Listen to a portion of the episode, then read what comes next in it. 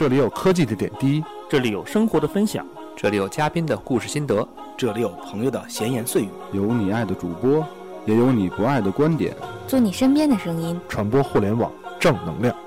您正在收听的是 iTunes 上超人气的中文播客节目《有的聊》。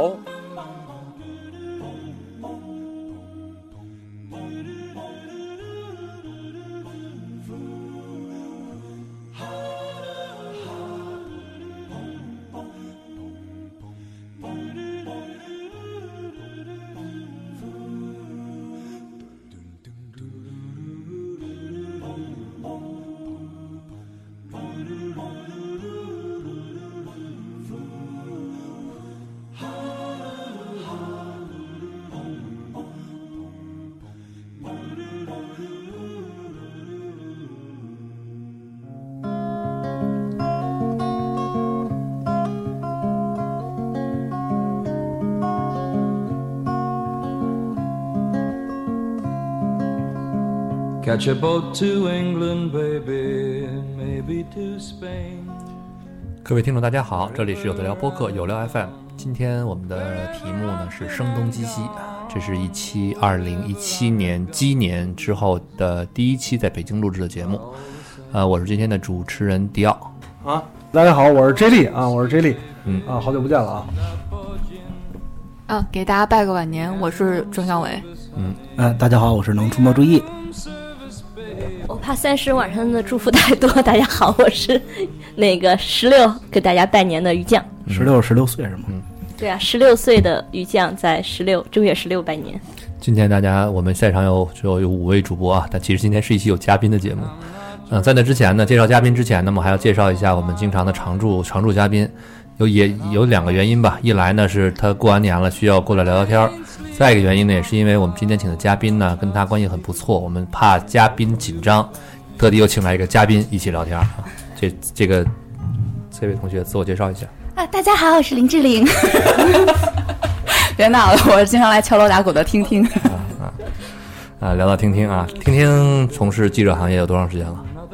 哎，怎么不介绍？啊呃，五六年吧，我没计算啊。啊。所以说呢，今天来的另外一朋友呢，也是一个记者朋友，大家给大家做个自我介绍呗。嗯，我是第一财经周刊驻纽约的记者张晶，呃，我现在常驻纽约，今年应该算是第五年头了吧，嗯，哦很高兴能够在北京。非常非常资深。哎，第五年，这个 J 莉有没有很熟悉的感觉啊？第一财经周刊五年啊，在美国不知道，不知道，不知道，不知道。对，嗯嗯嗯呃，我们跟张晶认识呢，其实我跟张晶认识有两年了啊，就是在美国，在美国都是认识。然后听听呢，跟张晶呢更熟，据说还经常去跟人一起住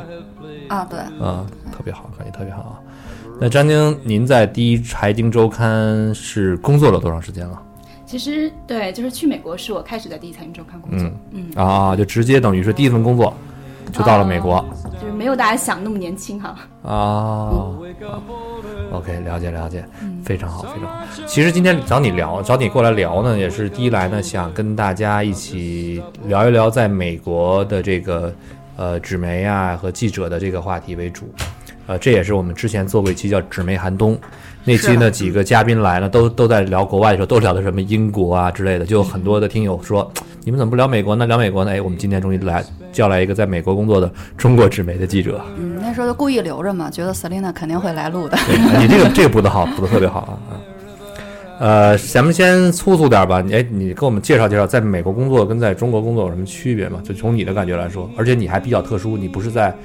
美国的企业嘛，对吧？其实说起这个话题，我觉得还蛮有意思的，因为我是二零一二年十二月十五号，我印象中是到的美国，然后当时我们在准备一期封面故事，然后这期封面故事当时有两个新闻，一个是呃比较鼻祖类的杂志叫《Newsweek》新闻周刊，它在二零一三年一月一日决定出版它最后一期杂志，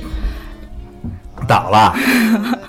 但他之后这个故事比较长了，之后他有过一次复刊，到现在他还在继续出版，但中间他当时是声明是呃二零一三年一月一号就不出了。然后另外同时不出的呢，还我不知道大家都还记不记得啊？这四年过去就像十年一样。当时有一个默多克搞了一个 iPad 杂志叫 The Daily，、嗯然后它同样是一个数字的东西，就 digital 的东西，它也倒了。所以我们觉得就这两个故事，一个是呃纸质媒体，然后有很长的、很悠久的历史，然后一个是呃生命生命线比较短一点的哈，但是它并没有呃直接狂热的拥抱这个数字时代的来临，所以我们当时做了一个最后一期这样一个封面故事，同样就起了这两个媒体各自的一些运作吧。但当时我觉得已经传递出一个一个信号吧，就纸媒的日子在未来几年不会特别好过了。嗯嗯，我想在中国这个话题在两年前就已经是非常的明显，这两年大家通过微信这个平台无数的公众号的兴起，嗯，你有很切身的感受到这一点吧。我觉得美国可能稍微有一点不一样的是，它不存在一个明确的自媒体的概念。嗯嗯，它的整个媒体环境发生了很多的变化，但是最主要是出现了很多新的媒体的创业公司。这个现象我在中国并没有啊、能够看到。嗯，其实说到自媒体聊远一点，我觉得自媒体其实好像也就中国好像比较发达吧。你知道为在日本，因为在日本我也看到你知道为什么中国自媒体发达吗？嗯相对来讲，这其实是一个媒，就是呃，第一门槛太低了，对，第二呢，中国还是没有一个很少的这种媒体多元化媒体集团的形式。对，理论上来说，一个美国人他在 YouTube 上发视频特别特别红红火啊，在他开始火的时候，就已经有人盯上他了。中国这个呢，只有在开始火的时候，大家还保持一个，因为开始火的太多了。对，等火到跟 Papi 酱的时候呢，人家又不愿意你盯上我，那我还不愿意跟你一块干呢，我还自己挣钱呢。嗯我觉得是这么一个问题，不并不是说说，当然也有门槛比较低的这个情况了。美国美国媒体有这么一个习惯，就是你他妈干这事儿了，然后我就不能干了。嗯嗯嗯，你写了这篇文章，我就不能再写了。同一个话题不去抢。对对对，这个特别的头疼。这家创业公司做这个事儿，其他家感觉就不能做了，我只能收购你啊！中国不一样，中国不一样，中国是尝到我操，终于终于有人做这个了，看看来靠谱，我也做一个大家都做一个差不多的啊，这还是可能与市场基础过大有关系，总有总有你涵习盖惯问题总有你涵盖不了的啊，对。对，习惯的问题也有。这个包括我跟张晶，我们第一我跟张晶第一次见面是在二零一五年的四月份，嗯。你们那时候你们已经认识了吧？没有，我们也是第一次也是第一次见面我们只是认识两年，但是交情的密度比较大而已。啊啊，对，包括那次我们其实就见到了，因为我们那次有有有一就是有有国内的一些自自媒体嘛，对吧？然后我们看到了有印度的自媒体，那个嗯你们记得吧？有一个印度的一个号称为网红，是的然后还有什么日本的之类的，日本的就直接派来了是好像是 KOL 就是他们叫日本的不是 KOL，日本的直接是个演员，好像叫什么什么润耀润，耀润是吧？啊，日本不，他们是他们也不是 KOL，他们我觉得日本是长期有那种习惯，去找一个演员来去采访。我的我的意思是说，这就能明显比出来差别来不一样，完啊全。是不一样的。然后印度的那个有点像中国带住一个人去，嗯但我不知道他是什么样的，我好想看他的那个表演，会不会比如说宝莱坞跳唱歌跳舞那种感觉啊？哎，那在美国工作起来，你觉得有什么不一样的？因为你是嗯你是一个人在对，我一个人在纽约。我们有之前有两个同事在西海岸旧金山，现在有一个同事加入了三十六氪，然后之后现在只有一个同事在旧金山。嗯，所以所以你们在全美国只有两个人，对，现在在全美只有两个人，然后我们同事在伦敦和东京还有记者。那嗯你们的日常工作是大概是怎么样一个感觉呢？说出来让我们羡慕一下。其实一个人工作，我觉得还是需要挺自律的哈。这一点上，我也是呃边摸索的，边慢慢建立一些工作习惯的。因为有时候跟国内有过一些沟通的话，会睡得比较晚一点，有正好十二个小时，冬天十三个小时的时差。嗯哼，所以我大概会呃不超过两点钟睡觉吧，尽量保持在这一点上，就是深夜两点钟。就感觉已经好像已经在国内来说已经算熬熬的比较晚的了，凌晨两点钟。不是，我觉得可能职业病，我们都是这种点儿睡觉，在哪儿都是凌晨你你跟人听听你跟人说职业病这点啊。不过我觉得可能嗯、呃就是比如说，可能女孩子自律性稍微高一点儿，男性我认识的认识的人里面。J 莉是我认识比较好的一个例子，以前就感觉很非常不自律，但自从他健身之后，你就感觉这个人的嗯生活作息跟日程安排非常的规律。我以前写写需要写写稿的时候，也晚上两两点多三点多睡啊，对吧？但你可能两点才开始写，因为你一点钟在玩，有可能有可能，因为你一点钟在玩儿啊。对，所以其实自律这个事儿，可能就是有一个需要自律的习惯，倒反而更容易培养一点。嗯，然后实际上我也给自己增加一些外力吧，比如说我也在纽约找了一个小小的，有点像中国现在很流行的那种 co-working space，就是合作办公空间。创什么创孵化器，孵化器，孵化器，孵化器，孵化器，孵化器啊，就是显得租一个工位是吗？对对对，就显得自己没那么孤独。这公司给报销吗？这个对公司可以给报销，但这个成本并不是那么高，因为在纽约其实它挺丰富的啊。什么价位啊？大概这个空合作办公空间比较特别，它只能是给作家。嗯，其实美国就用 writer 这个词，就指记者也是算某一种 writer，所以你可以去申请，然后你必须有三个朋友推荐你，等于是有一定的入门门槛。还是老鼠会的模式吗？老鼠会的模式吗？就是什么发展下线？要做鞋，嗯，所以它定价标准呢，如果你承诺一年，大概又是一百五十多块钱，我是承诺一个季度，就是说你呃必须这一个季度每三个月的呃会员制嘛，然后呃那是一百八十多块钱，有考勤要求，每月一百多八十多美元，每月有考勤要求吗？没有，这但是它比较好的一点，比很多的合作办公空间好一点，它是七乘二十四小时，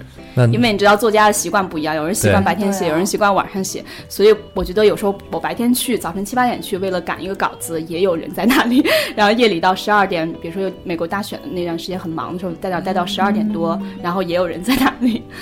哎，那感觉很像国内自习教室哈，就是大家有一点，嗯，但它都是，我觉得最好的是它都是 writer 嘛，这种感觉会对这种氛围应该会很好，就没不会有人玩音乐的也在那儿自己对，大家他们定期还会搞搞什么 happy hour 啊，然后大家分享一下你最近在写什么东西啊，然后有人念念诗啊，就喝杯酒啊，真的是像我们也是都是互联网公司的一些创业的，哎，我觉得特别有点像就是日本那种的政政坛的记者都是这样，他们可能在长期的比如说某个官邸旁边，然后会有一个大的工作区域，大家。交流一些信息什么的，哎，这样挺有意思。这样驻驻外记者们，那你们这个空间中也是多文化、多种族、多国家的这些？对，反正亚洲人或者中国人，我觉得可能只有一个吧。然后呃，可能中国人不太，我觉得多数中国人，我想象一下，或者说以前的经验来说，他们都不太会选择去找一个 co-working place 去。为什么？我现在在北京找都没有找到便宜的，因为他说的价格好合适。你有办公室都不用。对，可能就是一个氛围吧。我觉得那个氛围就是还比较轻松。它有一些比如挺有趣的规定啊，就是你进去以后一定不能说话。哦，啊，不能说话，不能说话。但是其实很多人喜欢在办公空间有人说话，可以讨论问题，有朋友来什么。那你要会手语可赚了，对吧？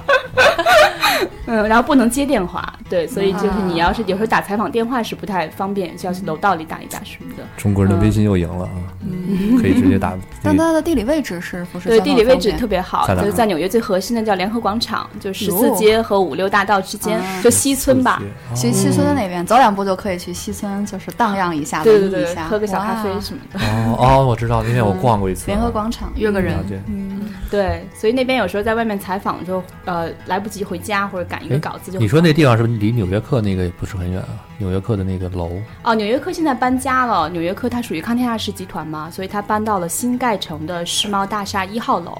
OK，嗯，就离华尔街什么那个牛很近。嗯，那也就是说，在这边工作的了，你也是每天都会像上班一样去上去去一个地方去上班，多数情况下。呃，就是如果赶稿的时候会这样，只会赶稿的时候去，我觉得一个月的出勤率大概有半个月吧。嗯，那相当可以，听听你跟人学学。啊，就是你你会给自己制造很多诱惑吧？比如去那边好吃的很多，你可以约个朋友啊什么的，然后这些都是诱惑嘛。但我觉得前面的住的地方就已经相当哇纽约客的感觉了。就就我因为我有我有一次出差，正好也是。去了纽约，所以我就很厚脸皮的就去萨琳娜家住，然后我觉得他 很开心，他住的地方让我就觉得啊，这就是梦寐以求，如果在纽约会生活的那种感觉，嗯，所以我还是挺羡慕他那种工作跟生活状态的。聊聊看吧，聊聊看吧，，Selina 来说。刚才刚才这个丁丁说的这萨琳娜就是张晶，张晶就是 Selina。OK 好，嗯，那张晶你在纽约的时候这种。工作记者的话，你有没有觉得，比如说你，因为你是在中国纸媒刊物的驻美记者，嗯那么比如听听你经常去的时候，他是驻中国的记者，但是会去美国采访。同样，我相信你在工作中也会遇到很多美美国本土的这些美国记者。你觉得这些从工作习惯上，或者你们的这种交际习惯上，你更像那种 twilight zone 那种，就是？就是在一个怎么说呢，模糊地带也好，或者说居中居中的这种一个空间的人，你对这个期间呢，就比如说你看两边的记者，包括你自己跟他们去横向对比的话，你有没有感觉有什么不同，或者有什么有趣的这个事情？嗯嗯，其实呃，《第一财经周刊》它是因为一本商业杂志嘛，我们虽然没有那么啊、重啊，谈谈那种宏观经济什么的，但是我们基本上杂志的方向就是年轻人感兴趣的各种话题，只不过我们从商业角度去写。所以当我刚到纽约的时候，呃，基本上我很庆幸的一点，很直接的一个感受，我觉得觉得我终于能像外国记者一样工作了。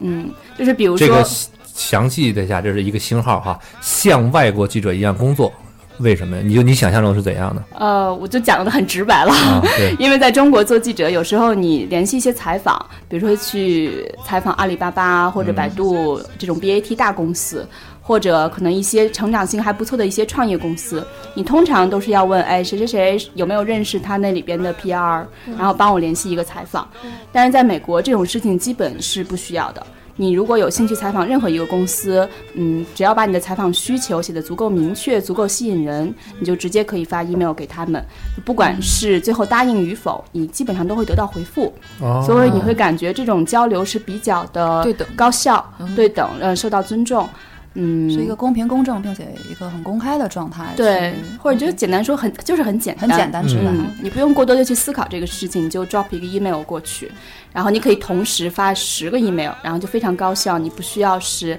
呃可能跟这个沟沟公公关沟通很久。当然，如果重大采访的时候，你也是提前是肯定要发采访提纲啊，这些我觉得是都可以理解的。嗯，所以这个感觉就会觉得呃，就很有效率。嗯，然后我同时也跟一些外国记者一起采访过，比如说这次大选期间，我也能感觉到他们的一些变化。比如说一个欧洲记者，他们也是驻外记者，相对于他们自己的国家来说，他以前是有一个摄像的，后来是因为就是媒体环境不是很理想，他现在就都没成了钱嗯对他现在就等于呃一个人扛着机器，拖着一个大机器，去哪儿都是。那得学中国的这个 直播的这些主播们啊，这些手机一个充电宝解决问题，现在嗯这都是。对，另外就是还有一个七十多岁的一个意大利记者，一个老奶奶，就让一个老爷爷帮他举着手机，然后再做一些录播。还是他们来个自拍杆儿吧？对，应该推荐一下。现在我我们国内的主播们也都专门有跟着举举手机的这些人的。哦是吗？嗯，也是趋于这个全球化了，这是全球化的一个点。对。其实刚才你说那个，我打断了一下，抱歉啊。刚才你说这个公关公司的这个角色，我觉得可能有的时候，虽然我不是媒体人，但这两年莫莫名其妙的也特别像媒体人似的，今天采访这个，明天采访那个，然后聊天儿一样。然后在在中国的时候，你真的会跟公关公司打很多交道，不管是某一个明星的公关这公关公关公司也好，还是公司公关公司，你更多情况下是跟他们沟通。在美国的时候，虽然我没有直接去像你这样说，像美国记者一样工作发一个 email 啊去申请，是因为我跟那个公司的本来，比如他们的一个管理人啊，或者是一个负责人熟，OK，他说没问题，你把你的名字告诉我，就是他的意思是你给我一个东西，我直接 forward 到我的公关公司那边，然后接下来就会发现公关公司那边直接开始发一个邀请函或者怎么样，就是在美国我的感觉哈，就我个人的感觉，就我的第一感觉就是他们更像是呃直接去为公司去做服务，而不是去、去去增加障碍。增加障碍。对对对，当然可能我没有接触到很多所有其他的公司，我没有没有没有其他的感觉，但至少我接触过几家公司都是这样处理的。那可能当然与这个个人经验有关啊，当然也有可能也有可能遇到那种给你施加障碍的公关公司，也不确定了啊。对对，因为公关行业可能在中国也算比较年轻嘛，在整个美国的营销啊、广告这个行业其实已经非常成熟了。而且纽约它本来就是一个营销的城市，所有的广告公司这种 marketing 的就非常的呃有有历史有基础，所以相对而言，我觉得他们整个的做事风格都会更专业一些吧。而且吐个槽的时候就从来没有遇到过任何一个公关跟我催稿的例子。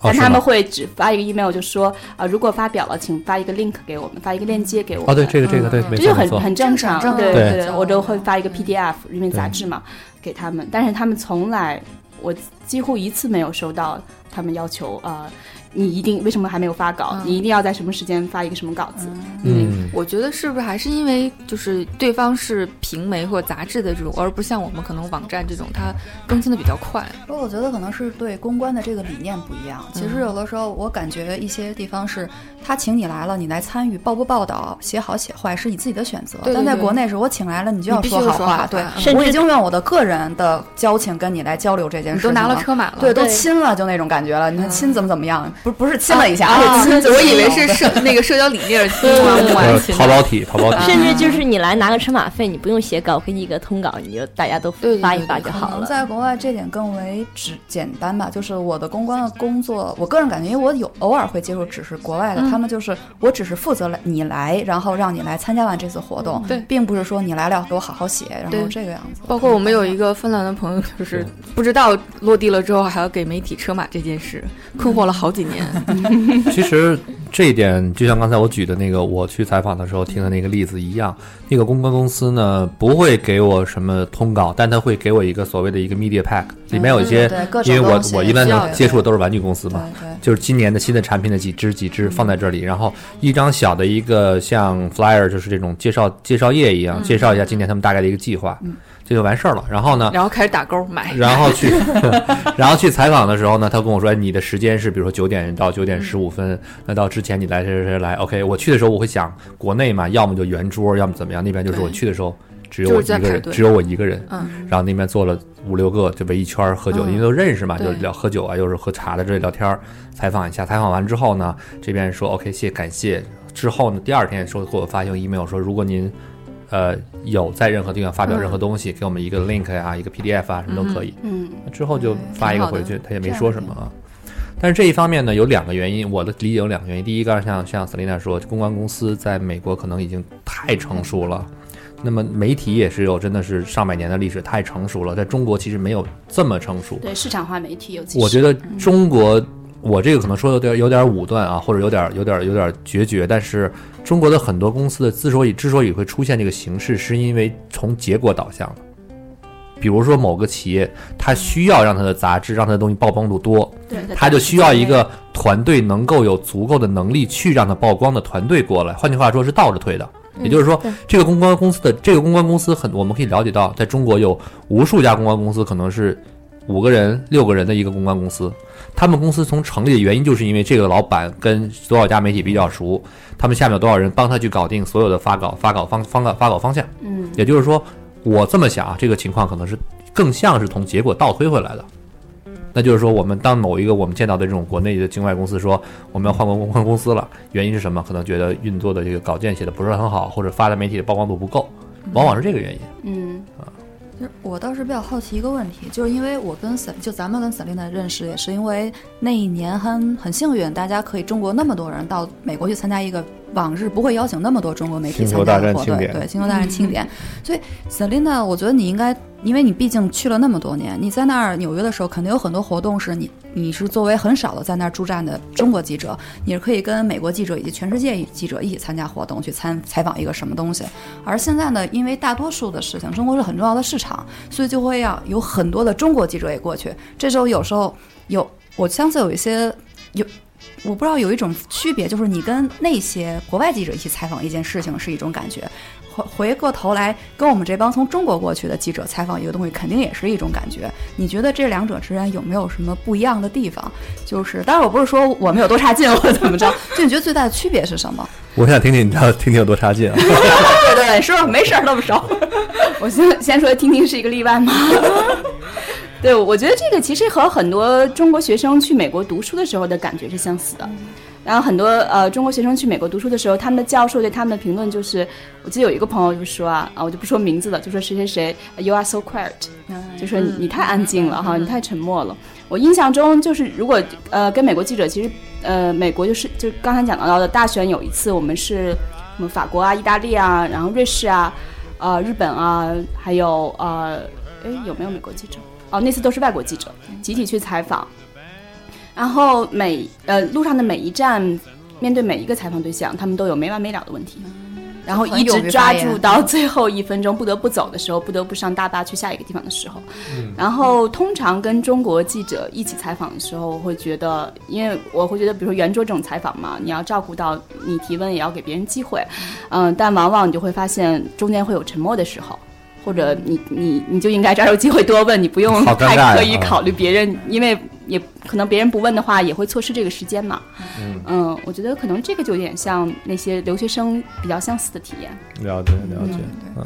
哎，那你的工作内容，呃，咱们聊一聊吧。毕竟《第一财经周刊》，哎，这别说《第一财经周刊》这本杂志，我在看的时候，了解这本杂志的时候，是因为我在那个时期看的一本另外一本已经停掉的杂志，叫《环球企业家》。然后呢，我认识的某一个我不认识啊，就是我只听听很多人聊的一个一个著名的一个写稿人，他是从环球企业家到了第一财经周刊，又自己创业做了一家媒体公司的一个人啊，所以同时特别巧，这真特别巧。但其实我知道这三个的时候，与那个知道那个人一点儿关系都没有，也就是这个 Pinwise 现在的这个老板，就是呃骆一航吧，托马斯啊啊。然后他就是我能感觉出来，就这样的杂志，因为我以前我特别喜欢看《环球企业家》，因为以前有一个主编忠实读者。嗯，呃，张亮，张亮那时候在在那时候，我觉得我特别喜欢看他的文章。嗯他从零二年在那边印象中在那边做实习啊，做这个呃工作，一直到持续到一零年还是一还是几年来着，反正非常资深的感觉啊。后来第一财经周刊也是在那个时期，我开始看好多的文章。那第一开始的感觉，零七零八年对，我是感觉的时候是，嗯，跟环球企业家感觉还不太一样，好像是有一点感觉读起来很轻松，就相对来说轻松一点啊。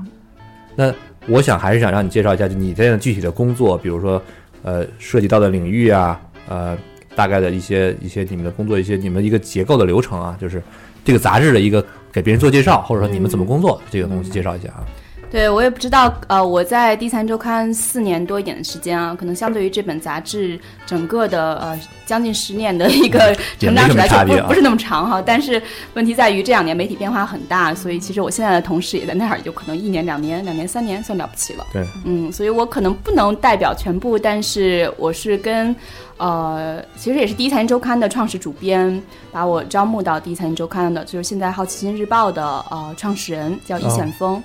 嗯，所以他基本上早期奠定了《第一财经周刊》的风格吧。他当时中国简单来说，他没有一本以周为单位出版的周刊，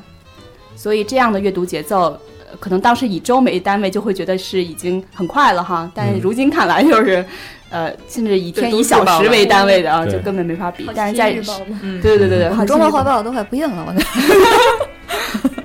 对，所以在零八零九年那会儿，可能整个科技业在美国非常蓬勃的时候，《第一财经周刊》就是呃报道了很多关于硅谷的最新公司的一些变化，这是早期可能派你你你提你说到的那个托马斯出去的一个重要原因。OK，嗯，然后后来到呃一零年，然后就会发现有一些新的商业方向是我们值得关注的，比如说电影业开始越来越蓬勃。嗯，这个听听肯定就有很有非常有感受哈，尤其过去这一年。然后另外就是可能广告和设计业，啊、也是我们着重去。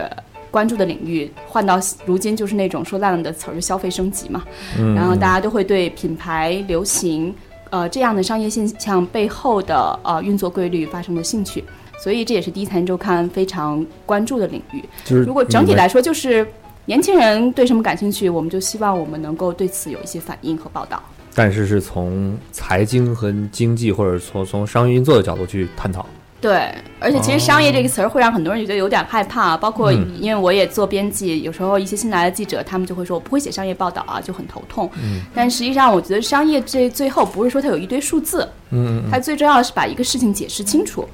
如果你是一个比较有逻辑的人，你就是会有助于你写好商业报道。那其实我还是挺想让你跟大家分享一下，因为我们做了很多长很很多年，这个这这这有五年六五年多快六年了哈，有的聊，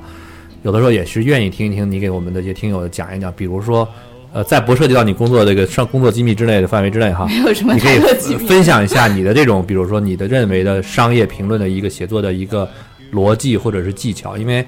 我是比较推荐大家去看某一个公众号叫听得见的，因为它的逻辑至少今天这一篇文章可能真的就是剩五分钟了，嗯有五分钟了没时间去写了，写完，但是你能看出来它的文字功底还是有逻辑的。先说今天时间不够了，再怎么怎么着，哎，四句话结束，也是起承转接。我觉得赶紧听听，赶紧来分听得见，享一下吧。我觉我我不同意，我听得见就两个字，硬凹。对对吧？对，就硬那有，逻辑的硬凹。就硬凹，硬往这个不是迪士你懂不懂？尼上。人家这是抛砖引玉，把我这砖抛出来，再引这块玉呢。你这得把我这砖你就硬来，硬来，就每天就跟看那个原原声广告似的，每天就看看今天。听听找什么借口？这怎么怎么扯扯到迪士尼上？我操，这么也可以？这不就是胡来吗？这里你发现没有？啊，这就是刚才咱们那天，咱们自从上次做完纸媒寒冬之后啊，嗯这个听得见更新的这个频率就就频率跟篇幅啊，嗯就越来越凶猛。随后在今年年底的时候，迪士尼有一个晚宴呢，它也成为了最粉丝。对，就你会发现呢，大家会发现一个潜规则：如果纸媒到不行了，比如说刚才说中国画报没了。我相信婷婷很快会找到一份新工作，就是对吧？不管是在北京还是在？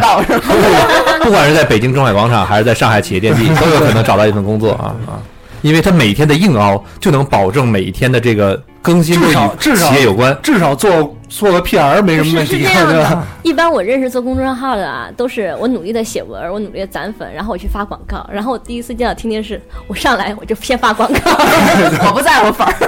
就是我现在就每天没有增粉儿，但是真粉儿经常录不是抛砖引玉，怎么一直讲我这砖上？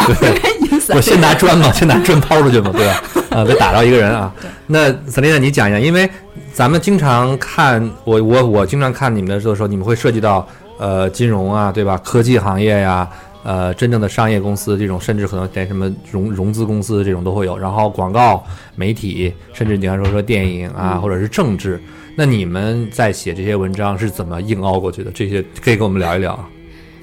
举个例子啊，或者说就是你想象一下，你常见不同，或者说你跟我们咱们一个个领域说也行。咱们先从比如说这种金融啊各方面，你们一般你们把文章是怎么从那种我们觉得很艰涩的文章变成一个大家觉得很 easy reading，就是很轻松读读阅读的这么一个一个感受啊？或者你是怎么转化的？其实纽约它肯定就是一个金融为主的城市嘛，啊、当然这两年有一些变化，因为科技越来越蓬勃，所以科技业创造的岗位在纽约已经超过了金融业，在今年，嗯、但历史上肯定是金融业是创造的岗位最多的一个城市了。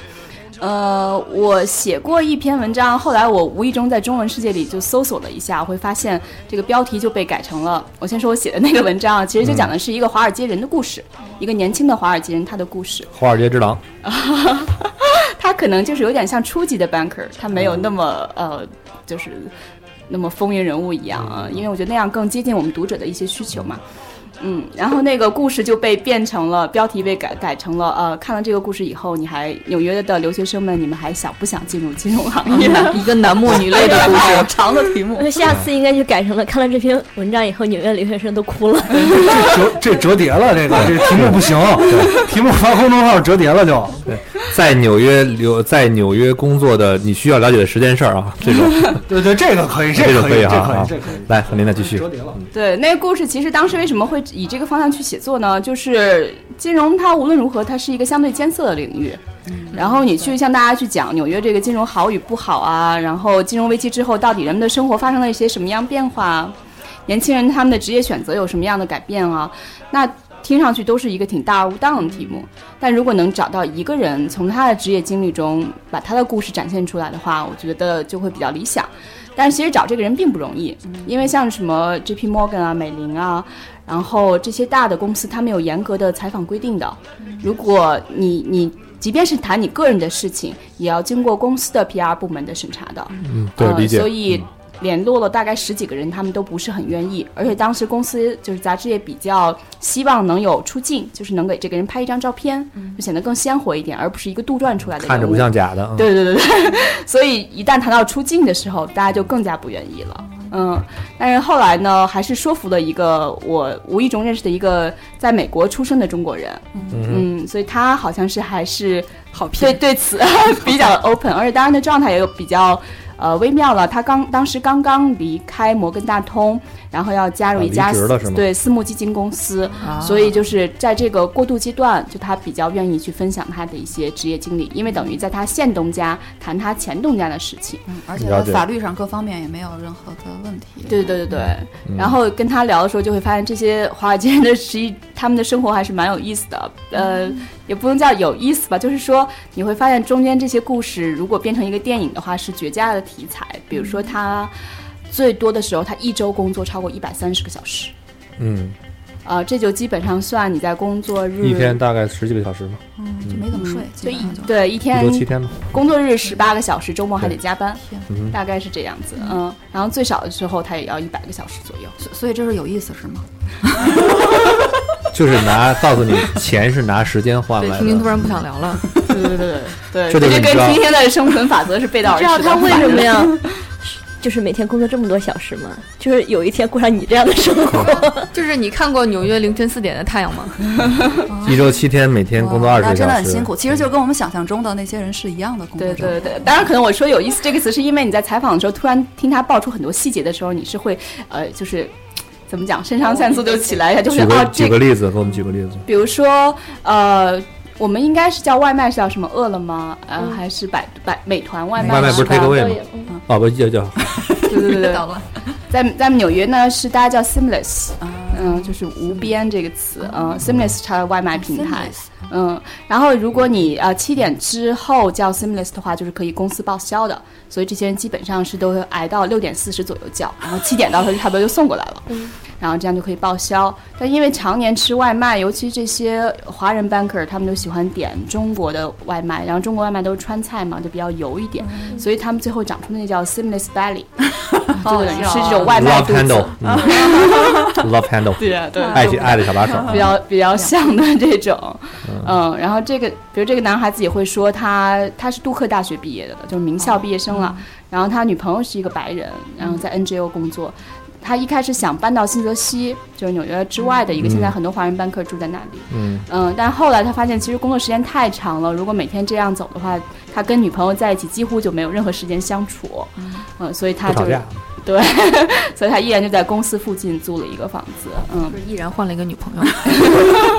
对，我觉得如果他可能那他的工作节奏都这样的话，他们俩的关系也会受到一些干扰。听上嗯，去跟国内的互联网创业者也没什么区别。对啊 对，国内互联网创业者也会挨到晚上八点钟再出门叫啊叫个滴滴，因为之后会打会报销嘛。就晚上十点以后叫车是报销的，晚上七点以后就是宵夜也是要报销的。对，所以大家会在办公室里面玩游戏，玩到那个点再打车走。你们长都一肚子饿了么囊肉，人家是 seamless belly。对，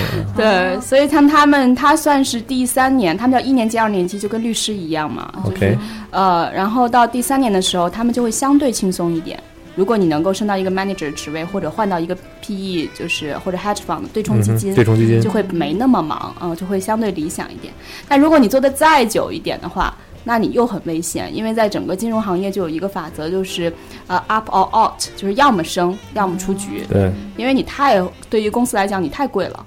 嗯，所以这些人是优先可能会被呃裁员的人选。他们也会优先，这些人也会在一定时间线的话来回的跳，来回的跳槽啊。对他为了防止自己被被被被被弄掉啊，被弄掉。嗯，哎，那还是还是问你，比如说你了解的这些人他们的衣食住行啊这些东西，对吧？你刚才说了吃穿什么都都基本都聊到了。那你在写文章的时候是怎么让大家去觉得好玩儿？你比如说我，比如说我我还好，我至少是学这个的。那比如说有一个人不是学这个的，你会怎么去考虑，呃，下笔的这种点呢？其实简单来说，就一定要讲故事嘛。嗯就刚刚为什么特意找这一个人？其实我刚刚只是举了一些细节了，但在整个的铺陈的文章过程中，你一定要讲出整个金融业背后发生的一些故事。嗯包括这个人可能他呃，现在我印象中，如果我我并没有把这个故事的应该讲什么第二季写出来啊，如果继续写还比较有意思。他又搬到了亚利桑那州，然后加入了一个 NGO 和环境有关系的。OK 所以当他做了四五年之后，他会想做更有价值的事情，他又嗯改变自己的职业生涯。嗯，然后我相信收入也提升了。嗯虽然是 NGO 吧，就是虽然是开始赚钱了之后就开始做慈善了嘛，对吧？嗯，对，但他也流露出他的一些同学毕业以后，以往大家在纽约还是比较实际嘛，都会第一呃第一份工作选择都会进金融业，相当于比如说起薪的话，年薪大概是七万美金，如果光景好的时候呢，可能年底再会发几万美金的一个分红，所以基本一年级的时候你就能拿到十万美金的样子。嗯，这个其实就像刚才于这样提，跟国内互联网创业也差不多。大家在这个公司拿到一定的高的高额的话，再跳的时候至少不会嗯差的太多，也算是一个跳板的好很好的一个跳板啊。那金融金融我觉得就差不多。那比如科技行业呢？因为科技行业我知道你也有涉及了，嗯。科技行业领域中你们是怎么去去想这些这些这些角度的？对，其实我印象中是在二零一四年，我采访过一个呃科技公司叫 The Verge，、我不知道 The 你 Verge 对对对，就是经常我看发布会的时候采访的那个直播的那个算一家算一家 Verge 是吧？The Verge Verge Verge 对，大家会就直接叫 Verge。哎嗯。Verge OK 嗯他最早出名是因为他做苹果发布会的直播。直播对对对，嗯就文字直播，对对对对谁上场了这一条啊？对对对，嗯，他就是以前他是一群从呃 The Engadget，就是也算嗯一群出来做的这个公司。当时我采访他的呃主编的时候，那个人后来一度离开，现在又回去当主编了。他只说了一句话，我就记到现在啊。他说现在呃任何一个故事都是一个科技故事。嗯，当然我觉得这个任何一个故事也是一个金融故事，对吧？啊，对，当然这个话就很好被引用了。首先，对他推广他这个平台也很有帮助，但也基本是发生在那一年。我也写了很多科技如何改变时尚业，然后可能纽约也出现了一些科技孵化器，我也写或写出了一些这样的故事。因为以前谈一谈科技就想到西海岸，但其实东海岸现在的整个科技行业也很发达，比如说在彭博，就是前任市长在任的时候，他签下了一个合约，就把康奈尔大学要搬到纽约的一个岛，叫罗斯福岛，嗯，也算纽约市的一个很一个很小的区域，在那边专门建一个校园。所以，它整个纽约从政府到普通的人对科技行业的这个重视程度也比以前要呃增加了很多。嗯，所以我觉得，比如说，我觉得现在基本上在美国，任何一个时尚品牌，他们都会有自建的电子商务网站。嗯嗯，所以，呃，在在纽约谈科技，我觉得就像是一个很日常的话题。还举一个例子，比如就还举这个 WeWork 这个 co-working space，它现在纽约就已经有几十个楼，全部都是作为它的合作办公空间，所以你可以想象这背后的创业公司有多少。嗯，基本就成就了这个呃合作办公空间的增长，所以这大部分的公司都是跟互联网有关的。明白。嗯哦，那这个跟国内其实还是还是有点有点像啊，对，这个有点像，也对有可能国内发展的更快点，O to O 这些什么的。然后你刚才那个提醒我了，我觉得咱们以后可以把这个 slogan 加一条，每一个故事都是有的聊，对吧？对对吧？都能扯上一点关系啊。其实个人来讲，我是 Selina 文章的粉丝，对啊大粉丝啊，。我也是，我也是，是吧？就因为我我比较客观的说，我并不是说在这儿就是大家都在当着面说这些话，因为嗯说实话，作为写字儿的人来讲，我们很希望能够看到一些可以当 reference、当参考书的东西。嗯但国内的很多，因为我主要还是写文艺方面嘛，一些电影啊之类的，国内很多都过于抽象化的一些东西，就是比较意识流的影评性的东西。这种东西对我来讲，不能当做我作为学术研究以及或者作为我了解这个行业的一些材料。但 Selina 她写的文章，比方说她写漫威的，或者说她写星球大战的，很多东西对我来讲可以作为一个一直用来的，就是我的资料留着。对，因为你每天更新都是迪士尼嘛。就我没说一直一直以来有一句，就是很多东西他写的我都看，但是我也记不住了。说实话，我这人记性也不大好，就可能当时写文章的时候看看他的了解还思路，后来忘。但有一有一个他写的文章的东西，我到现在也没有忘。是他好像你是不是采访过一个，就是在某一个大学教漫威课程的对对对，的巴尔的摩大学教对专门开了一门课程讲漫威。对，然后嗯但是他就说那个人他就。给萨琳娜讲起漫威跟就是漫威的 DC 跟嗯 DC 的区别，就是一个是苹果，一个是其他的。就一个是 Mac，一个是 PC。对对，嗯我就一直很记得这句话，因为你在你看很多其他的一些比较，因为是一个 M 一个 C 是吗？并不是这样，就说我的意思是，看很多别人的文章的话，可能你学不到一些你可以用来当做一个思路的东西。嗯我反正个人会觉得 Selina 他们那个杂志的一些文章，对我们写一些东西和了解一些行业来讲比较有用。对，它是一个就第一财经周刊应该投广告了，到现在。那我这么想的话，那不就是你这这这么形容的话，不就是标签化了吗？也不是标签化，我我认为是，比方说，我想了解一下时尚，对不对？嗯但是我看那些人发的什么什么 Go Go Boy 那些啊，都是衣服，我看不大懂是怎么回事。但我印象很深刻，因为哎，说实话，我跟 Selina 的很多同事都很熟，就是他们俩一个小姑娘，可能是专门写时尚方面的。嗯我跟嗯对我跟丹你跟飞的非洲周末画报之外的同事都很熟。我跟他 Selina 跟丹尼逛过一次街，就是那是我很少会去逛一些时尚品牌、一些高阶品牌，因为我觉得那些太贵的牌子我也不懂是怎么回事。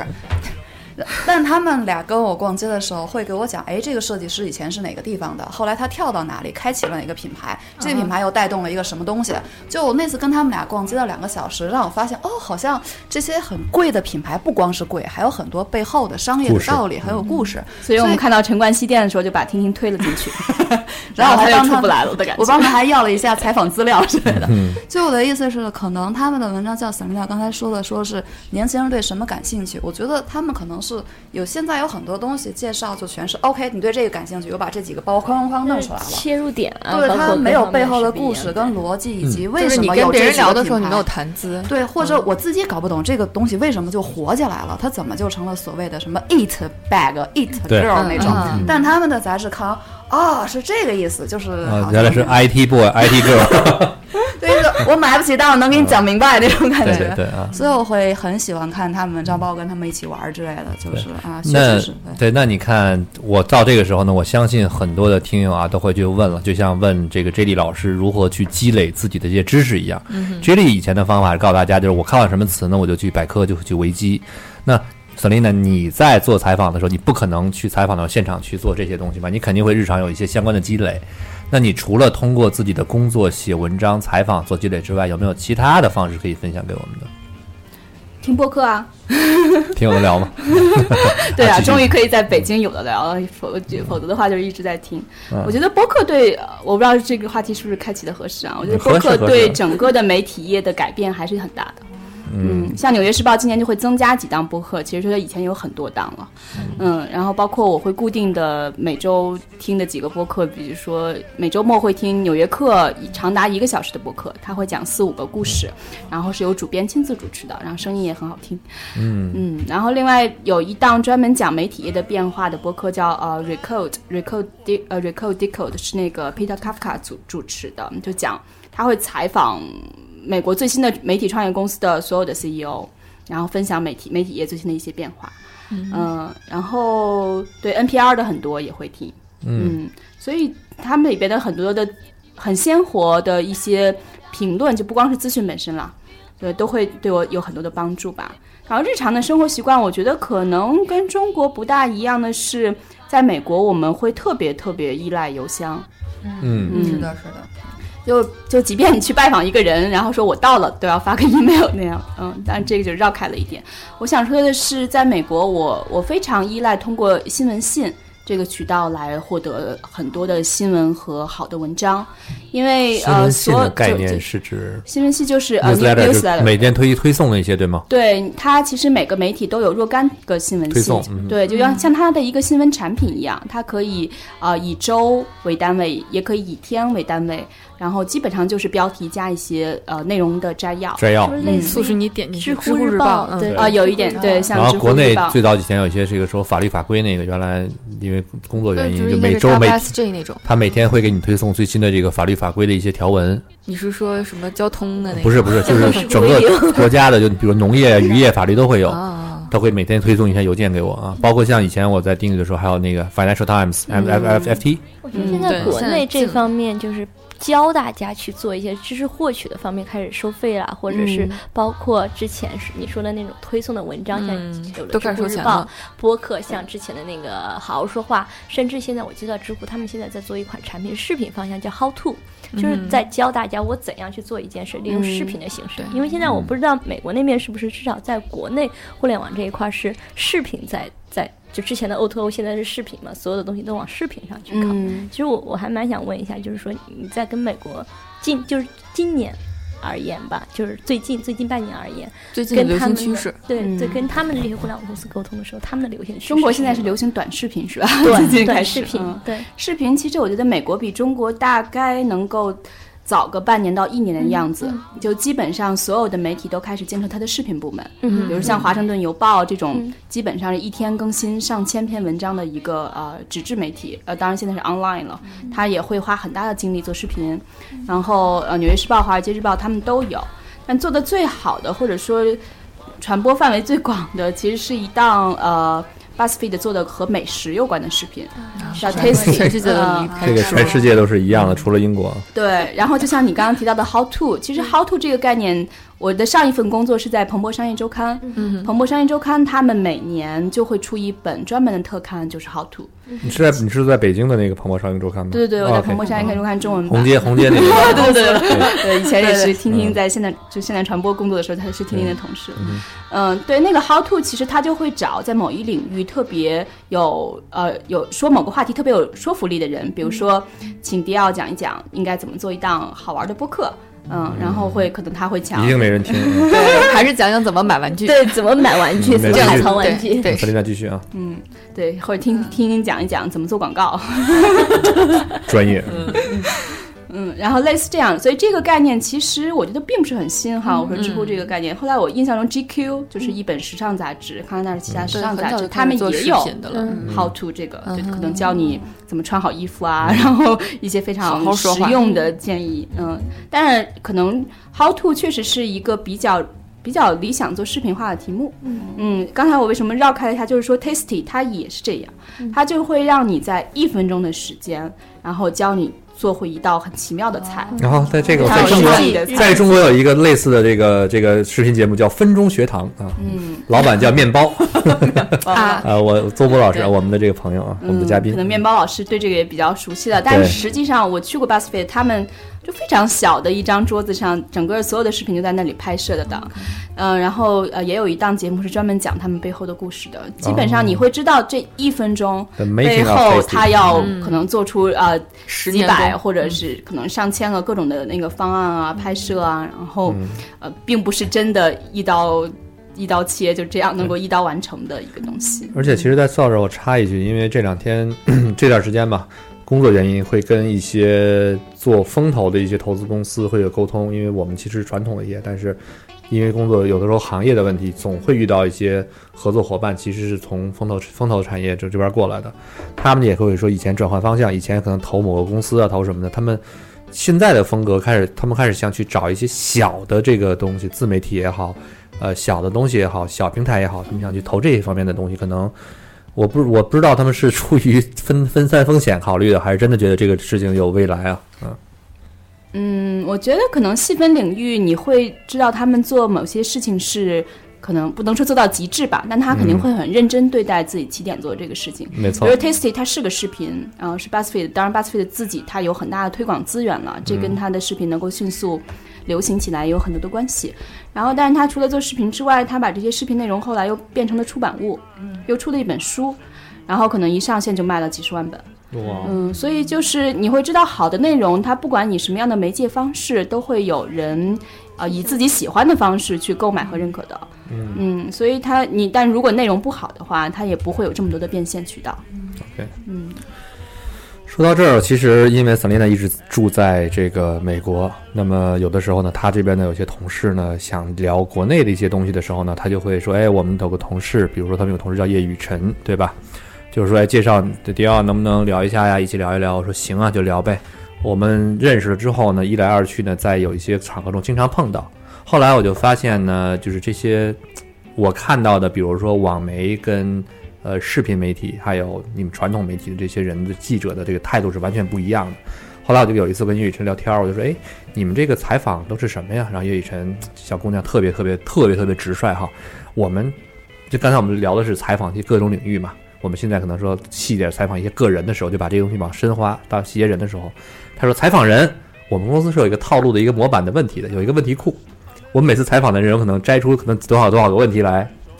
然后去采访，就比如当当然，比如说可能特别专业的一些人，你要专门定制。但是对于某一类，比如说娱乐明星，其实你没有必要一定要去针对这个人挖什么东西。你数学好吗？那我可能给你一套 问题之中，哎，那其实我就特别问，特别特别直白了。你能给我们介绍介绍贵公司这些问题库中有哪些问题吗？呃，其实我觉得叶雨辰可能提到这个是我们公司的一个固定栏目，嗯，它叫十问。如果是传统来源的话，来《时代周刊》十问啊，对，就十个问题的意思。啊，不是十啊，刚才你《时代周刊》我以为时代的问题。哦，那个，哎，这也是个好题目啊。对，其实《时代周刊》它现在也有这个十问，就基本是 Q&A 的形式嘛，嗯，问答形式，会出现杂志，呃，会出现在杂志的最后一页。嗯嗯，所以。基本是从建立周刊开始就会有，是我们的一个固定的编辑叫傅大人。嗯嗯，不知道有没有看过傅大人的专栏？我也见过。嗯，就是一线吐槽工作者。嗯哼，嗯我们也有啊，我们也有。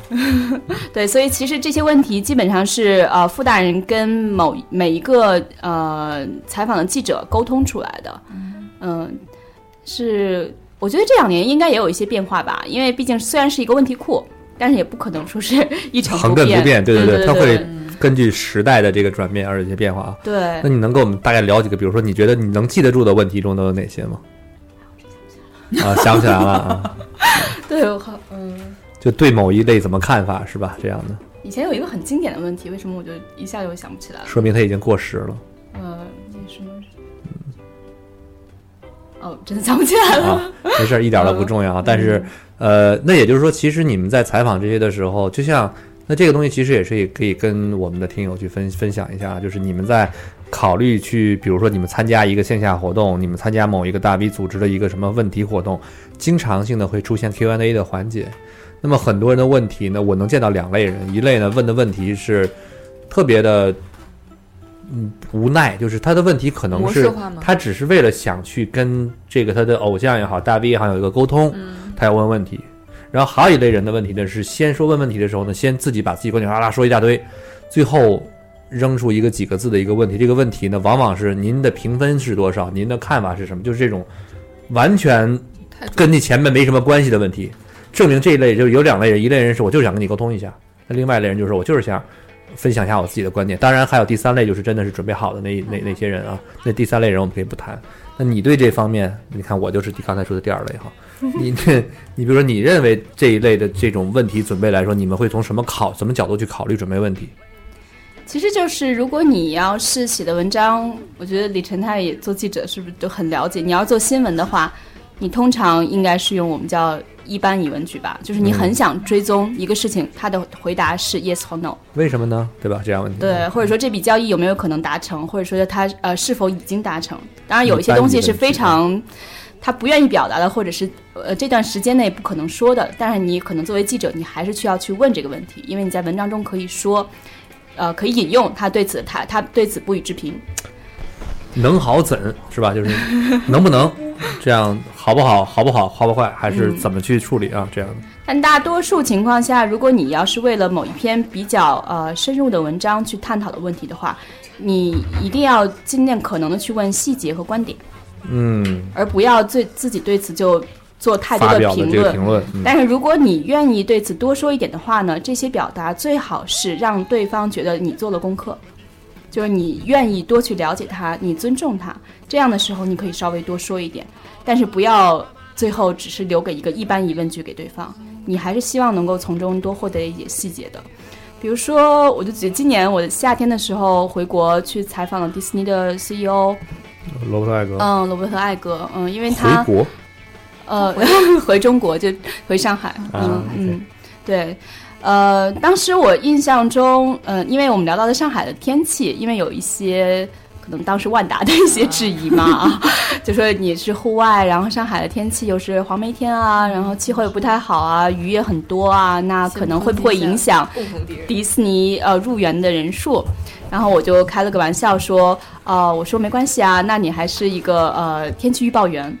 嗯。因为其实罗伯特·艾格勒的第一份工作呃，嗯。是是那个做这个 weather forecaster，、嗯然后他就会说了一下，哦，你是做了功课来的，嗯所以就可能聊天的气氛就会相对轻松一点。嗯，然后因为他以前在 ABC 最早工作嘛，也是离我在纽约现在住的地方非常近，所以我们又聊了聊附近可能那些比较有意思的地方啊。就等于拉近了一个采跟采访者的一个距离。对，因为其实那次采访大概有中国的 PR、外国的 PR，我和我的同事还有一个摄影师，嗯其实人比较多，那样的时候有时候采访还是容易拘谨。嗯嗯，但是如果聊一些细节的话，可能很快大家就放松下来了。没错，嗯没错，就是怎么去跟自己的采访对象拉近距离。你比如说，我怕我这次就是怕紧，我怕紧张，哎，我就拉来这听听啊，这个对，对还是很有效的。这个让我想起来，前两天古大在奇葩大会上也是嗯大概有这样一一套理论。对，他在其他大会上那几个那几个事情，西方国家哪个西方国家你没去过？我会我后来我意识到那几个问题，好像那那几个活动时候我都在场。哦，你好讨厌哦你还你还记得吗？就是我们哎那次也有你，就是那是古大第一次去美国，就对，星球大战是古大第一次嗯美国，他在奇葩说上也提到了这一点。对我还记得我们在酒店外面跟几个人抽烟，还记得吗？他跟那几个雅虎的民主党人聊政治。嗯，而且我是会感觉到了这个哦，他在聊这个时候的。其实那次采访我觉得特别好玩，因为当初我是觉得你们各个各位都是传统媒体大媒体，那你们离这个主席台近一点，我就离最远的那个位置坐在了圆桌的最远处。然后没想到这个 Kathleen Kennedy 跟这个 J J Abrams 进门的时候拉开那个拉开了这个桌子坐的椅坐在我旁边儿，然后全程我就觉得有一种你们在采访的时候我像助理一样坐在这个 J J 的旁边儿啊，嗯对，非常有然后趣。然后大家拍了一堆照片，都有你的身影。对对对，感觉哎一瞬间神秘的东方男子，啊，神秘的东方男子啊，一瞬间就变了样子了。挺奇妙聊到这儿，聊到个人，我觉得难免会提到一些政治的问题了。就是其实我也知道你有今年是第一次做关于美国大选跟政治方面的一个采访，嗯，聊一聊吧。因为这个，我觉得这个政治话题，今年这个事情尤其的、尤其的密，尤其的就是风波四起吧。嗯，各大我们了解的，比如说非常著名的视频网站，也是在这个做了一个巨大的专题啊。是做了一个从八月份开始对美国大选做了一个追踪报道。OK 对，对，八月份就开始这个日就势头越来越热闹了。对嗯，你给我们分享一下你在美国去做这个整个大大选的这个呃采访啊，一些专题啊的一些个人的看法。嗯，其实我大概从去年三月份就非常早了就开始介入大选了，然后当时就是我刚刚有分享过我们一些外国记者集体去采访的经历。当时我们去的是俄亥俄州，嗯就历史上它是一个摇摆州，就摇摆州的意思就是它可能投民主党，也可能最后投共和党。嗯，然后呃，最后这个州其实是倾向了结果的这个人选啊，特朗普。但当时三月份非常微妙，就见了很多人，普通民众，然后到两党的负责人，然后所有的记者都在问一个问题，就是我们在哪里能看到特朗普的支持者？因为大家觉得这是就是这个问题，简而言之就是说，A 站呢？嗯上山下乡到群众中间去。对，因为俄亥俄州其实已经算很乡下了嘛，嗯，但是为什么还是很难找到特朗普的支持者的呢？就是大家会还是作为传统媒体有一个不愿意承认的现实，大多数记者是不支持他，而且大多数记者是支持民主党的，嗯所以很难找到这样的人，以至于到最后十一月八号那一天，呃，结果诞生的时候，我觉得所有主流媒体都瞎了，就感觉。呃，这特朗普的支持者一夜之间都站了起来，彻底扭转了局面。说一个这个段子，我不知道上次我们在聊这个时候，那个呃，我们同事说了没说？就是当时因为我们是跟搜狐一起在做的这个这个大选的结，在结果出来的前两天，一般的时候各大媒体做这种。呃，结果预测的东西的时候，他们都是准备两套方案的。嗯但是这次的话，好多媒体他只写只写了一份儿，只写了是希拉里胜的这种。你说是中国媒体还是中国媒体？中国媒体。嗯，然后到前一天的时候，我们就有一个媒体的群嘛，就在里面讨论说，因为只有我们是公开说支持可能特朗普会赢，也不是支持，就只是预测说特朗普会赢。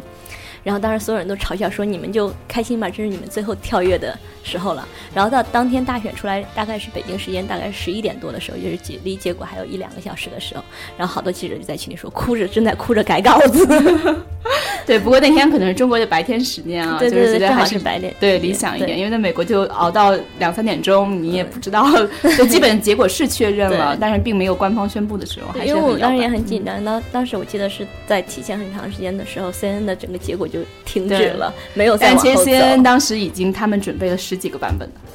的，嗯，所以他们其实是有各种各样的心理预期的。当然，肯定大多数人还是觉得希拉里希拉里会赢了，所以《纽约时报》连头版都已经印好了美国第一位女总统的标题。嗯，就只等只待签发哈，最后这是一个没有签出去的头发。嗯，哎那在一月二十号还是二十一号，应该是呃特朗普第一次，呃不是，嗯这不能说第一次吧，就是要叫登叫上任首日，对吧？那当时你是在华盛顿吗？对，当天我在华盛顿，嗯、可以我们应该是提前一天啊到的，嗯，因为那天其实是呃很微妙的是，当特朗普一张口，天就开始下雨。嗯 就这个时间点真的是卡的非常好啊！之前有预测要下雨，所以你看人家就不打这个什么影响天气的炮啊、弹啊之类的，还能总统上台下雨，不是这样，中国有两句古话，嗯一句叫“贵人出门招风雨嗯，”，另外一句话叫“贱人出门招风雨 这第二句是你念的吗？你你试试咱们这个领导班子交接的时候下雨，什么都不能下呀，这天上早给你处理好了。”。北京确实雨水少，这点来客观来说是是那这个都都提前提前一礼拜就开始往天上各种打，说明说明美国人还是不细致，还是糙啊。我比较好奇，你们记者是提前怎么来申请去那个现场看那个东西？有一个小条儿还是？因为我看有朋友秀那个可以进去的那个卡，啊是那个样子。是那个就是主任的这叫什么？那个那个办公厅办公室主任给签一个条吗？允许 Selina 同志加入本次这个典礼。莅临什么啊什么是对对对对。是有一个是有一个小条吧？好像是呃，其实就是一个证件，它那个证件上就是会分你住呃你是能坐在哪个区。啊是怎么申请那个证件的？其实就会申请对，因为美国我们都是在呃呃外国记者中心有注册，啊所以他会发这些链接给我们，让我们注册。当然，注册了并不意味着你能进去，就是我知道同样有人注册，最后那个人就被拒绝了。哦呃，然后但是我是比较还算幸运吧，拿到了这个多久注册的？呃有一个月的时间吧，嗯。但那时候你也不知道是谁将要成为美国总统，但是你就知道啊，啊，那时候已经知道了，对，因为十一月十八号，呃，十一月八号到一月二十号中间已经哦都隔了两、嗯两个，对，两个月了吧？嗯，哎，那 OK，继续说，一开口就是下雨，然后 啊，对，因为那个其实下雨是提前天气预报预告的嗯，所以那个整个超市里的雨披也都卖完了。嗯，嗯，但是我觉得后来大家可能也看到一些照片吧，那个小布什和他太太劳拉两个人就是。穿着雨披，戴着那个雨披的帽子，啊，也不顾及一。通常这些人可能因为会知道自己出现在那些被拍摄的照片里，可能会把雨披脱下来啊，然后嗯他们也很放松的状态，还蛮可爱的。就完全不在意啊。对，然后当天其实整体的还是蛮有序的。有序的另一种说法就是人少到场的 对并没有那么多。对，因为特朗普他自己第二天通过白宫新闻发言人说，自己的这个就职典礼是美国历史上参与人数最多的一次典礼。啊当然，就我个人的直觉体验来说，可能大家后来都看到了吧。第二天，呃，不仅在美国，在世界范围内都出现了这种百万百万人的大游行，女性大游行。嗯所以第二天我因为要呃再隔一天要赶回中国，所以我就从华盛顿再搭火车回纽约。嗯但是基本上这就成了一一起灾难之旅了。嗯从我进入地铁，我担心会堵车，所以我坐了地铁。但是我一进入地铁口，就会发现，先是呃地铁卡根本充不上值，还吞掉了我的二十美元。然后接着到了呃嗯给你闸20啊闸机门口的时候，给你20那个炸鸡已经失灵了。就他从来没有接纳过那么多人，如果失灵了之后，是因为的那个变换的频率过快导致那个坏的嘛？就是对的，就是很多人都要去坐地铁，对的，太多要参加游行的人频率过高然后后来工作人员只能说大家不要着急，我等那个列车进站的时候会把你们集体都放进去，就不需要刷闸机。然后呃，所以之前原定的游行地点的几个站就干脆没有停，只是在停在了呃相邻的站，然后让大家去走过去，因为人数实在是太多了。就然后结果到了火车站以后，我已经呃误了火车，大概误了一个多小时吧。所以你可以从直觉上的体验来讲，我第一天去参加就职典礼的时候，呃，地铁上我甚至能找到座位，哦，就基本的时间都是差不多的，所以那个感觉不一样。呃，给我的个人的直觉感受，我没有没有没有数据统计啊，包括就职典礼参与的人数到最终也没有公布。嗯哼。嗯，我直觉上感觉有五倍前一天的人。那个我能我 我突然想起一个问题啊，特别特别无聊一个问题。你们说第二天的时候，白宫发的说是是参与人数最多，那么这个参与的用的词是哪个词？你还记得吗？哦，我没有太多印象。意思我的意思我的意思是是是到场人数还肯定不是到场人数参与整次？他肯定说参与与人数，连发推特的也算上啊，啊，对，我就有这意思。肯定得算上啊。比如说后面大电商这些都都这算在内啊。肯定得算参与到参与到这里面的。对，我就说我就想到的这个题词，对吧？回头你可以查一查，回头分享给我们一下，他那个词用不上的，是什么词肯定是他肯定不会说到场人数，到场人数睁眼说瞎话，那属于这就是我说可能英文跟中文的这个区别。中国就说参与人数你就变成了你就变成了哎，我既有参加，对也有参与的这个这个感觉啊。对对对，比如说超级碗这个事情，就是可能是有一百五十万人，然后到了休斯顿，嗯嗯，但实际进场的人可能就十几万，因为很多人还在外面的酒吧酒吧这些对对对。但是有一百五十万人专门为此到了休斯顿。OK，嗯你有去采访超级碗吗？超级碗我没有啊，完全就是跟古大 一线交流。但是我们做过每年我们都会固定做的一个选题就是超级碗的广告了。哦啊，广告是吧今？年那两个广告在国内也是引起了很多讨论。哎，对这个广告你有什么看法？就段上应该是百威一个，然后奥迪一个，对嗯一个女权，一个政治分享一下，嗯，分享一下。嗯其实百威的这个广告，据我所知，它应该是几个月前就已经制作完成的，嗯，所以它并没有特意的呃，针对特朗普这次对于七国穆斯林人禁止入境的这个禁令去临时操作的这个广告。呃，相反，Airbnb 肯定是针对这个禁令的，因为 Airbnb 它是后来，呃 b r a n c h e s k y 他知道有一个超级版广告的空缺之后，三天之内把这个广告做出来的。嗯，所以百威他就从自己的历史讲起嘛，嗯、他是一个移民来到这个国家，处处碰壁，直到走到了圣路易斯，然后被他未来的岳父接纳了，两个人就创立了这个百威公司。对，所以这个故事它肯定是有针对特朗普的成分了，因为特朗普这个、呃对移民不友好的政策，大家就是这个现在是叫政策了啊，当初是叫主张，那那就很长时间内都是广泛传播的，嗯，所以他这个广告肯定是跟他有关系，但并不是直接针对这个禁令吧。嗯哼，后来我跟古大其实还讨论了挺多的，因为他是第一个时间发给我的，嗯哼，然后就发给我 YouTube 的那个页面，然后下面的确有无数的呃谩骂之声吧，对。然后对言辞也是非常的激烈，就有人问我想想聊，我以后所有百威系的东西都一概不沾，有人会这么说，嗯。嗯，还有人列出了特别温馨的列出了所有百威系的这个旗下产品产品。名呃产品名啊，嗯，对，其实我其实之前可能我觉得这些公司做这些商业选择还是蛮微妙的，包括。呃，星巴克也发出了好像是要给嗯一万难民提供工作岗职位对对吧？嗯，然后也遭到了抵制。所以，比如说像梅里尔·斯特里普在金球奖的时候发表那番演说，嗯也是被广泛传播。呃，但实际上，你仔细回看那一段视频的时候，你会发现他发表演说的时候，台下有一半人的表情其实是木然或者有一点点尴尬的。嗯他们不知道自己应该做出什么样的一个表现，因为这意味着你你去粗略的想，美国有一半以上的人，就将近呃就一半吧，一半左右的人支持特朗普，嗯那意味着这一半左右的人可能就再也不会去看梅里尔·斯特里普的电影。对所以，作为一个好莱坞演员，我觉得他还是非常有勇气的。而作为一个商业公司来讲，做出这样的决定，呃，我觉得也是非常有勇气的。嗯，其实说到这个，说到媒体这块儿，最近最近在大陆这边二月十四号会上映一部电影叫《拉拉 La Land》，就是、嗯呃叫呃《爱乐之城》。对这个在美国之前其实已经提前上了蛮久了吧？蛮久了蛮久了啊。嗯其实这个在美国我了解到，他也有一些人是强烈的站出来抵制《La La Land》。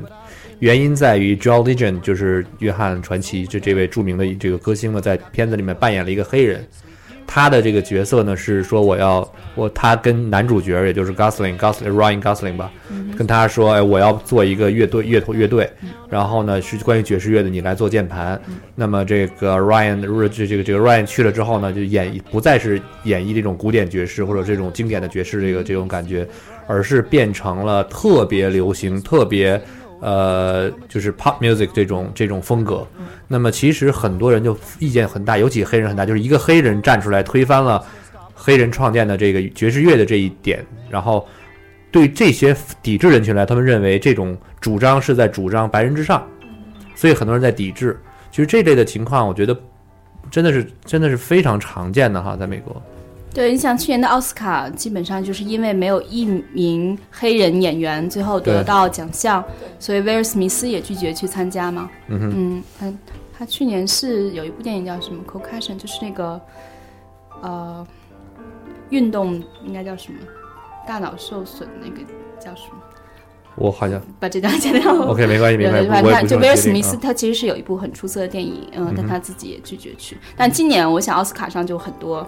以黑人种族为题材的电影了，嗯嗯。嗯，所以但是嗯，这但是今年是非洲电影金像奖。对。啊全是黑人，全是黑人。嗯。月光蓝海，但是今年我觉得可能《La La Land》真的会大包大揽了，因为它毕竟现在提名拿了好多，嗯。就是《不爱乐之城》拿到了好多提名。嗯，我是昨天刚刚好感谢这个淘淘淘电影提要去看了一个、这个，我觉得悬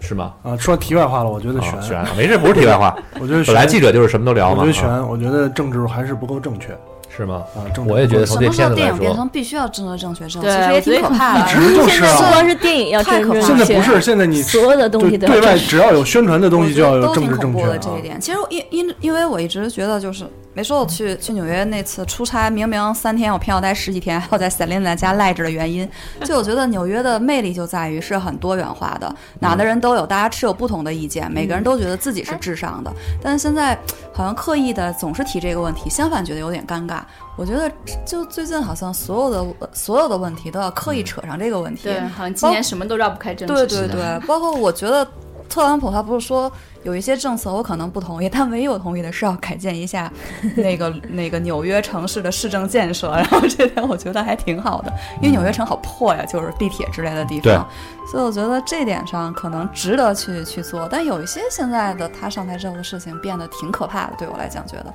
电影也要政治正确，什么都要正确，是挺恐怖的一件事。但是你看我这跟在特朗普没中国有关系吧。是他把这些事情炒得更往前了，我觉得是。就是因为在中国他能感很多受到事情啊不要求去政治正确，所以很多要政治正确的人在反对他，一直就每天都在都在扯这件事情，包括写。我觉得只，我觉得不是，我觉得只有只有川普上台了才能解决这件事儿。如果他没上台的话，更严重了。没没有上台的话，这个政治正确更严重。对我同意茄子这个，就真的真的是政治正确太严重了，一定要黑人，提这件事对吧？黑人现在黑人来，你说这届奥斯卡都是黑人一个奖没来，你来耍我们呢？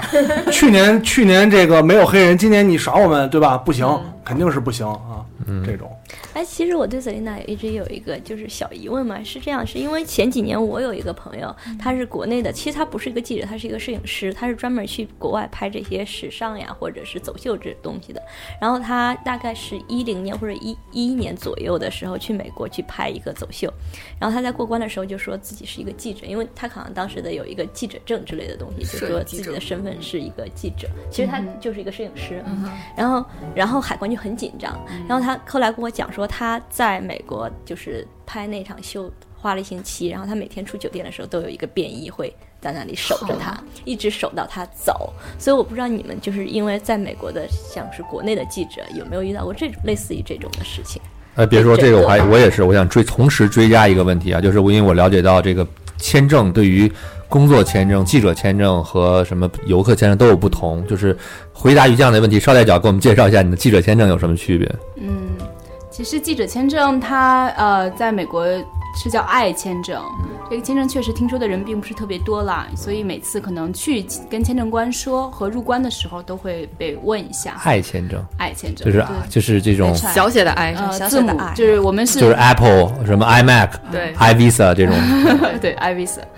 对它这个签证呃规定是，如果你跟现在的雇主保持雇佣关系，你就可以在美国呃一直工作。嗯嗯，但是它不太理想的一点就是只能一次入境，所以相对于国内的很多朋友去玩的时候用的 B one B two 这种旅行签证来说，也有诸多不便了。那就是说你每次出国出国就是出离开美国都要重新签证。对，所以我们就即便去墨西哥，这样可能 都隔着是以前是一个藩篱，现在可能是一道墙的地方，哦嗯，然后我们都要都不可能去，嗯，其实我也申请过几次爱签证，它是很麻烦的，对，嗯因为那边还是不大一样。对于记者类，他认为你还是可能会去报道一些什么什么东西之类的政治之类的。然后我记得开始我拿爱签证过，那是我过签的时候，别人问我你是一个 journalist，我说是，他说你是写什么的，我就告诉他 nothing serious，然后就 OK。就你说你这你是一个写电影之类的这种，然后就说就 superficial very shallow 的东西，然后他就说啊放心了那种，因为可能。我觉得美国人对于记者这个概念跟中国人的想法是不一样的，嗯因为记者毕竟在那边有规有一个规范社会来关，至少一个规范社会的一个作用，所以说不大一样，对，真的。所以其实整体上，我觉得每次签证的时候还是比较愉快吧。然后呃，有一次就是签证官会问我，呃，你你喜欢你的工作吗？然后对，这就让人觉得很放松的一些问题嘛。嗯，然后还有一次入境的时候，那个过边的过边检的人就会说，呃，Welcome home。嗯，然后其实我觉得，嗯，我。我好觉得美国对我来讲非常熟悉，但是并不能够完全有家的感觉吧。我的职业就让我觉得像又像一个局外人，又像一个局内人观察着他对观察者这样。但那一刻的感觉啊，就觉得哎很友好吧。但你的签证能在那儿待多久呢？因为我每次都短暂去短暂回来，就当时用爱来的时候，我没有大注意过最久能够待多久。呃，其实他当初让你登记的时候会写你是待几个月还是多长时间，因为每年可能都要回来嘛，所以我基本是写一年，所以一年之内应该是没有太大问题的。